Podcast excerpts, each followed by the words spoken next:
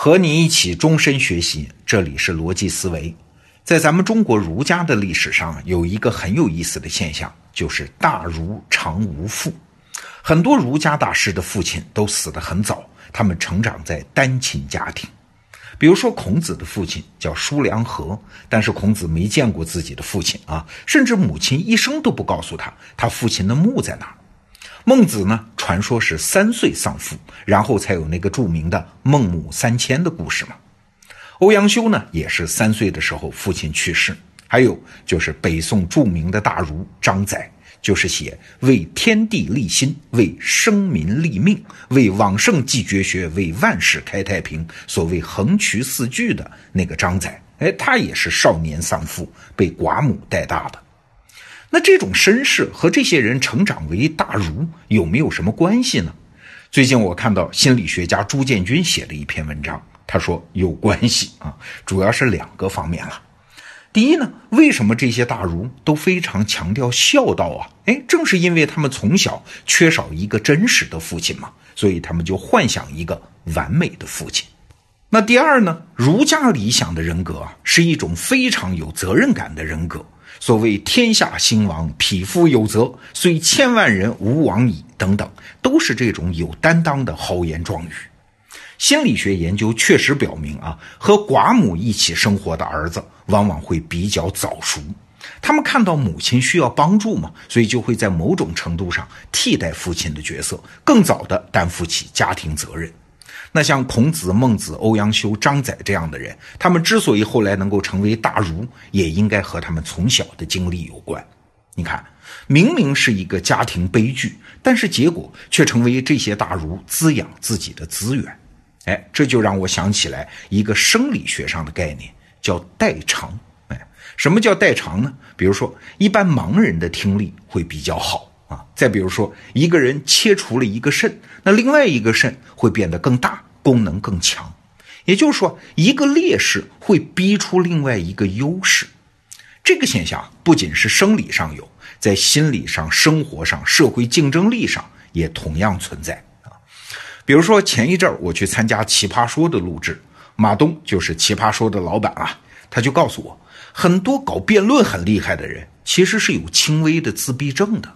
哎，这是为啥？搞辩论的人不是能言善道吗？对呀，因为自闭症患者的问题是，他不能顺畅的和他人交流。哎，但是辩论可以呀。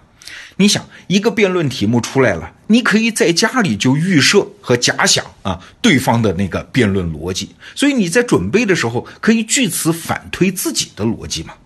所以很多有轻微自闭症孩子的家长都送他们去学辩论。一方面是治疗，另外一方面是建立自信。你看，这也是一个劣势逼出了另外一个优势。再比如前不久啊，我在杭州见到了薛兆丰老师的同事，北大国发院的汪丁丁教授，他就跟我讲，有数据表明，在成功人士中，患有阅读障碍症的人的比例是远高于普通人的。比如说，宜家的创始人坎普拉德，维珍集团的创始人理查德布兰森，思科的 CEO 钱伯斯，还有那个著名的巴顿将军等等，他们都是阅读障碍症患者。诶，这就奇怪了，人不能阅读，他怎么学知识呢？那没有知识，他怎么能进步，甚至是成功呢？要知道。人类普遍需要阅读这件事儿，其实出现的特别晚，也就是一两百年的事儿啊。我们的大脑还来不及进化出普遍的这样的功能。你想，阅读是要把大脑里面原来用于识别图像的区域，强行画出一部分来识别文字，而且要在文字的音、形、意、字、词、句、段落、篇章之间构建关系啊，这是需要长期艰苦的训练才能获得的能力啊。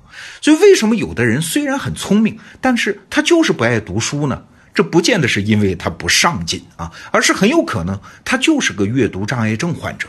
他大脑里面管理阅读和文字区域中的灰质比正常人少。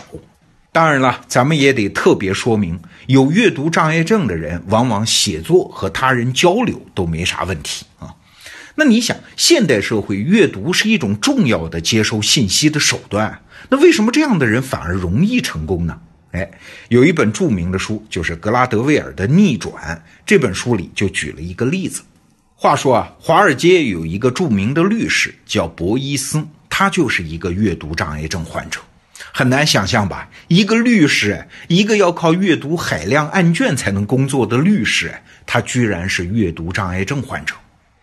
博伊斯呢，是从小就知道自己有这个问题，所以打小他就是一个很好的听众，而且有意识的锻炼自己的记忆力。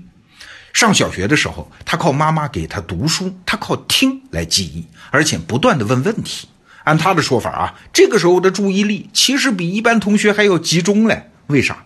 因为其他同学哎，仗着自己能阅读嘛，在做课堂笔记的时候乱涂乱画，甚至是出神，这就会错过很多东西啊。他们的注意力实际上是分散的，而博伊斯呢，在课堂上是专心听讲。那大学毕业之后，博伊斯法学院毕业啊，成了一名律师。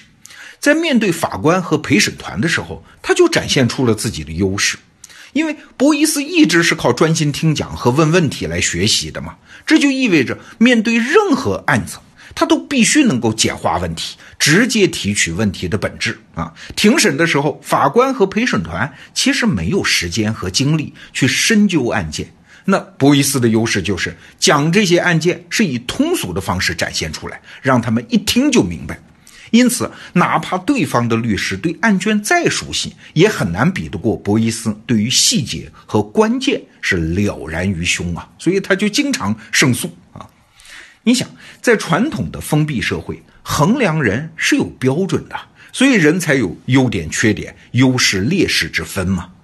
但是，在一个开放型社会里，你占据任何一个独特的优势，往往都有可能创造非凡的成就啊！这就是那些表面上看起来有缺点的人，往往为什么能够成功的原因。那这个机制呢，在进化论上也可以解释。进化的原理我们都知道了，是所谓的适者生存，也就是谁更适应环境，谁就更有机会生存下来。那环境一变呢，原来的优势随时可以逆转为劣势啊，缺点反而容易变成优点。所以在自然进化的过程中，没有什么绝对的优势优点可言啊。举个例子，有个生物学家跟我讲过，野生的水稻，它在成熟的时候都是要自然脱粒的，就是水稻的壳要及时打开，把种子，也就是大米嘛，崩到外面的地上去。哎，如果这个壳不能及时打开，这颗水稻就没有办法繁衍下一代，这是一个明显的缺点，对吧？但是后来人类驯化水稻，嘿嘿，偏偏就是要挑那些成熟之后稻壳还是不打开的个体来育种嘛，这是为了方便收割啊，否则一到成熟，那稻子就撒了一地，再捡起来成本太高嘛。你看，这就是我们讲的，在进化过程中，环境一变，优点和缺点立即逆转。原来明明是要被淘汰的，反而获得了巨大的优势。现代人类社会也是一样啊，没有什么绝对的优势和劣势，因为环境突变，在现代人类社会那是常态嘛，是随时在发生的嘛。一种环境下，你的某个特征是劣势，那你可以换一个有利于你的环境啊。